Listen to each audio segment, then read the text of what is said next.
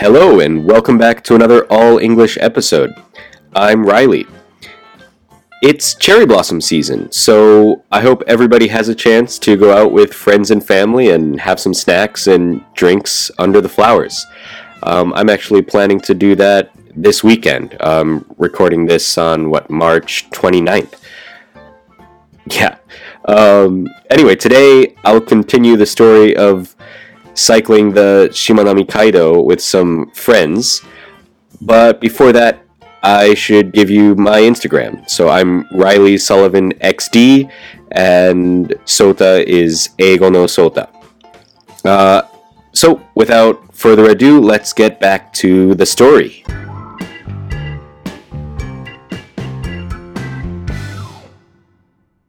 When I left off last time, we were just going to bed on the first night of our trip across the Seto Inland Sea, and I had just seen the forecast.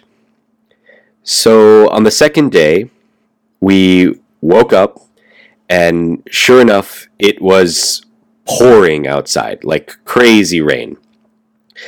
But we decided to, at the very least, go to the rest stop that was a few kilometers down the road uh, because Yuki had to uh, go back to Takamatsu to go to work that day. Um, so she went back to get the bus back to Imabari when she could take a train, etc. Um, so yeah, as I mentioned, it was raining, and we were doing this in November, so it wasn't terribly cold, but it was about the tail end of kind of nice cycling season. So those first few kilometers of the morning were kind of a rude awakening. Um, so when we got to the rest stop, we said goodbye to Yuki, and um, oh yeah, I should say that eventually when she did get back to Takamatsu, she was able to find her wallet that she had lost on the train um, to Ehime.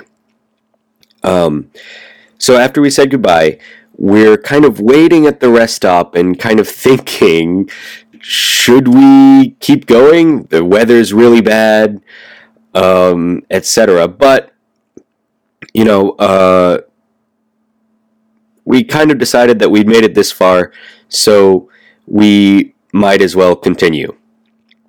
Um, and of course, because all of us kind of stupid, nobody had really planned ahead and brought rain gear. So we were all kind of wearing like, you know, athletic clothes, sweatpants. Um, I had like a corduroy jacket and I had some cycling gloves, um, which, if you know, are kind of like padded on the hand but don't cover the tips of the fingers, like the, the fingers are open. So they were good for mm, keeping hold of my handlebars in the wet rain, but not so good for keeping my hands warm. But you know, we were we were riding along and we were trying to stay in good spirits. You know, telling jokes and just chatting to stay cheerful.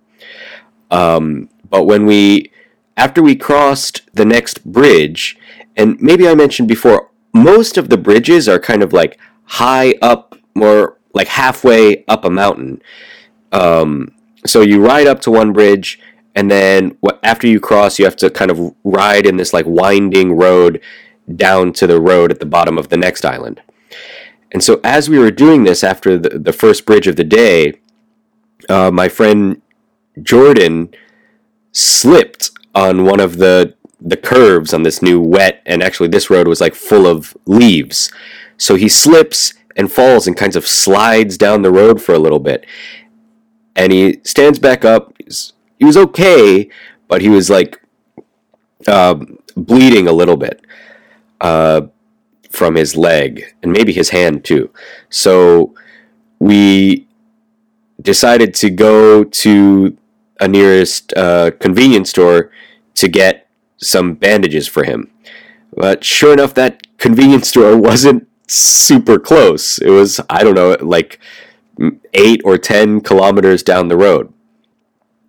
And uh, on the way to that to that next town, there was another ice cream shop. This time it was selling gelato.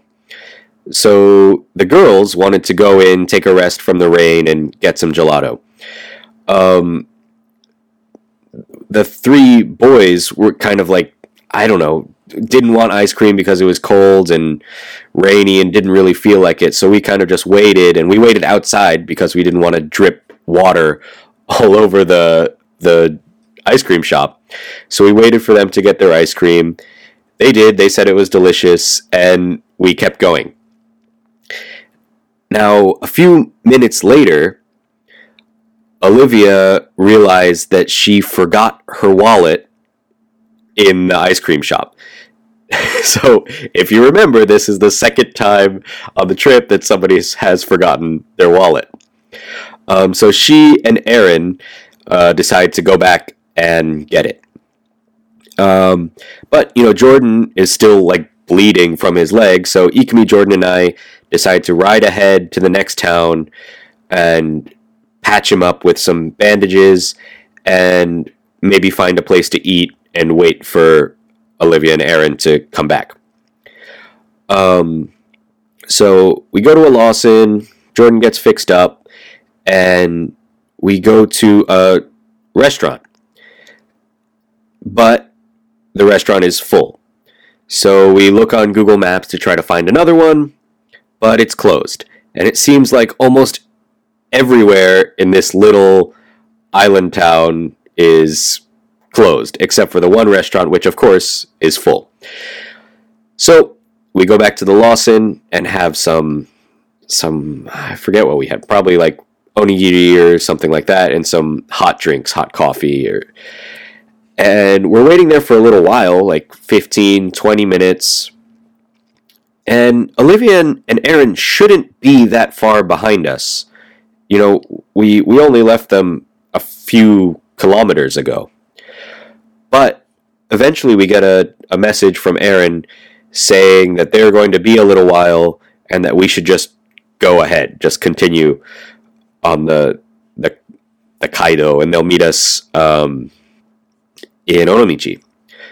So we do, and we continue riding, and you know, at this point, the rain has kind of gotten to us. We're not so cheerful. We're not really joking. A couple of m- mishaps, maybe disasters, have occurred. So we're kind of just riding silently with our heads down and, you know, just trying to keep going. And so we do that for a while. And at one point, we're trying to, like, really go fast to, to, I guess, make the ride go quicker, make the the rain and the cold end faster. Uh, and eventually we get to the second to last island. And this one has like a little bit more of a community. There's there's some kind of like industry, some factories or maybe shipbuilding things or something around. Um, so there's a little bit more going on, a little bit more to like look at, I guess. I I don't know. I'm trying to come up with reasons because we somehow managed to miss the turn on the road that brings us up to the last bridge. Uh, so we get kind of we go too far, then we turn back and we get turned around, and we're kind of lost at this point. But we know that the bridge is going. Well, we can see the bridge, of course, and we know that the trail is going to be about halfway up this mountain. So we decide to take a different road that we think will probably lead up to the, the main cycle path, the main the main route that will take us there. So we go up a little road and get lost. I mean this the, this road doesn't seem to lead anywhere. Eventually it turned into like gravel and then eventually into just dirt, which of course because of the rain was mostly mud and it might have been somebody's like cabin or farmhouse or something at the top. So we have to take our bikes back down the road and backtrack, go back the way we came to eventually find the route, the yeah, the route that goes up the mountain and onto the bridge. And so we find it and cross the bridge, and now we're on the last island. And the last island had a lot of stuff going on. There were a lot more people living there, some towns. There was even a little like uh, souvenir shop that sold some kind of I forget what it was, Castella, some kind of sweet like that. Um, so we stopped there, thinking again that because of our detour, getting lost, uh, we might as well wait for Aaron and Olivia and see if they're going to catch up. So we get some of the souvenir sweets. Um, we stop at another convenience store to, I think, use the bathroom, but they didn't have a bathroom at that one, um, not a public one at least. So we we I guess the the employees at the store saw how kind of wet and miserable we were, so they decided to just kind of let us let us use the staff bathroom, which was kind of like back behind the counter in like the mm, storage area, I guess. Uh, so we do all this, and at, in the meantime, somebody called Aaron or Olivia to see where they were, and somehow they were still like way behind us. I guess they were going a lot slower than we were. Like I said, um, the three of us, me, Jordan, and Ikumi, were trying to go kind of fast to make it end quick more quickly. Um, so we decided to just keep going. After all, there was only one island left. And so we're riding, and at this point, we're kind of just resigned. We've kind of just given up worrying about how wet we are or how cold we are. We're just going and want to finish. And so I, I, forget how long the last island is. Let's say maybe 10 kilometers, 12 kilometers, something like that. But we ride that, and it seems to just go by in a flash. And before before we know it, we can see across the water to Onomichi, which I don't know if any listeners have been there, but it's a really beautiful town. I mean, it's it's like the mountains come up right next to the sea, so the town it kind of looks as though it's like stacked up on the side of the mountain. And, you know, on this cold day after such a long ride, it looks especially beautiful. So um, I'm to, I think, post a picture of that as maybe like the thumbnail to this episode. And um, I think I'll leave it there. There's a little bit more about um, when we stop in Onomichi and we, we finally meet back up with Aaron and Olivia. Um, so maybe I'll leave that for episode three. Yeah. All right. Well, thanks for listening, everyone, and see you next time. Bye.